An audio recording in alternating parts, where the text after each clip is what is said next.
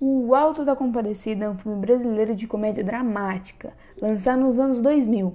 O filme foi dirigido por Guel Arraes, com o roteiro de Ariano Falcão, João Falcão e do próprio Guel. O filme foi baseado na peça teatral O Alto da Compadecida, de 1955, do Ariano Suassuna. O filme acaba se passando nos anos 30, sendo Chicó e João Grilo dois homens pobres que contam com esperteza para viver no sertão. Um dia, empregados pelo padeiro, da cidade acabam com uma confusão enorme quando o cachorro da patroa, que era mais bem tratado do que eles, morre. O filme recebeu diversas premiações, sendo elas melhor ator, melhor roteiro, melhor lançamento e maior audiência. Também foi o maior filme com maior bilheteria dos anos 2000. O elenco do filme conta com Matheus Nasgaeli, Celto Melo, Denise Fraga, Virginia Cavendish, Márcio Nanini, Fernanda Montenegro, Luiz Melo, Diogo Vilela, Rogério Cardoso, Paulo Goulart, Maurício Gonçalves, Lima Duarte, Bruno Garcia, Aramis Trindade e Henrique Dias. As críticas do filme, em sua maioria, foram positivas, como de acordo com o site Omelete, no dia 16 de 10 de 2000.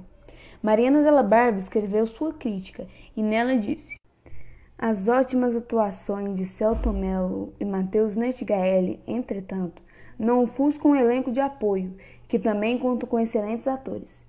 Irreconhecível, com próteses de ouro e olho de vidro. Márcio Nanini vive um misterioso cangaceiro. Fernanda Montenegro só dá o ar da graça no final do filme, como Nossa Senhora, a Compadecida. Lima Duarte e Maurício Gonçalves têm ótimas participações como Bispo Ganancioso e Jesus Cristo, negro, respectivamente. Diego Vilela o padeiro Cono e Denise Fraga, sua infiel mulher, também arrancam risadas do público.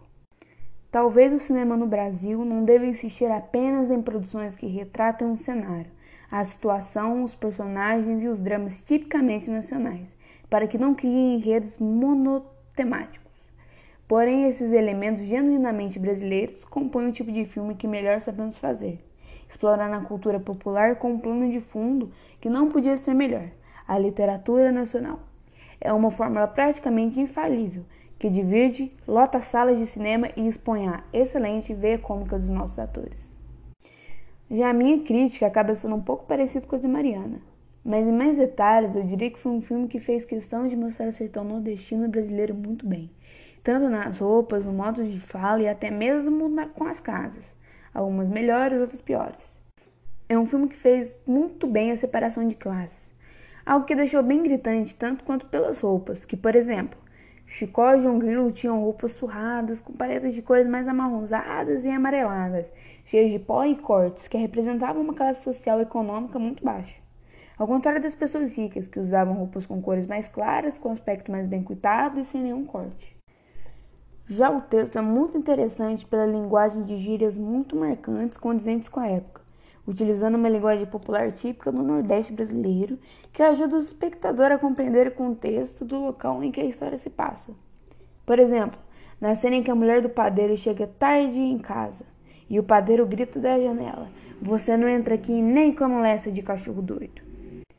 E os atores, mesmo não sendo naturais daquela região, conseguiram passar uma imagem de verossímil para o povo retratado. E bom, não sei, só sei que foi assim. Esse foi o nosso papo sobre cinema brasileiro. Eu sou Maria Eduarda e obrigado por me ouvir até aqui.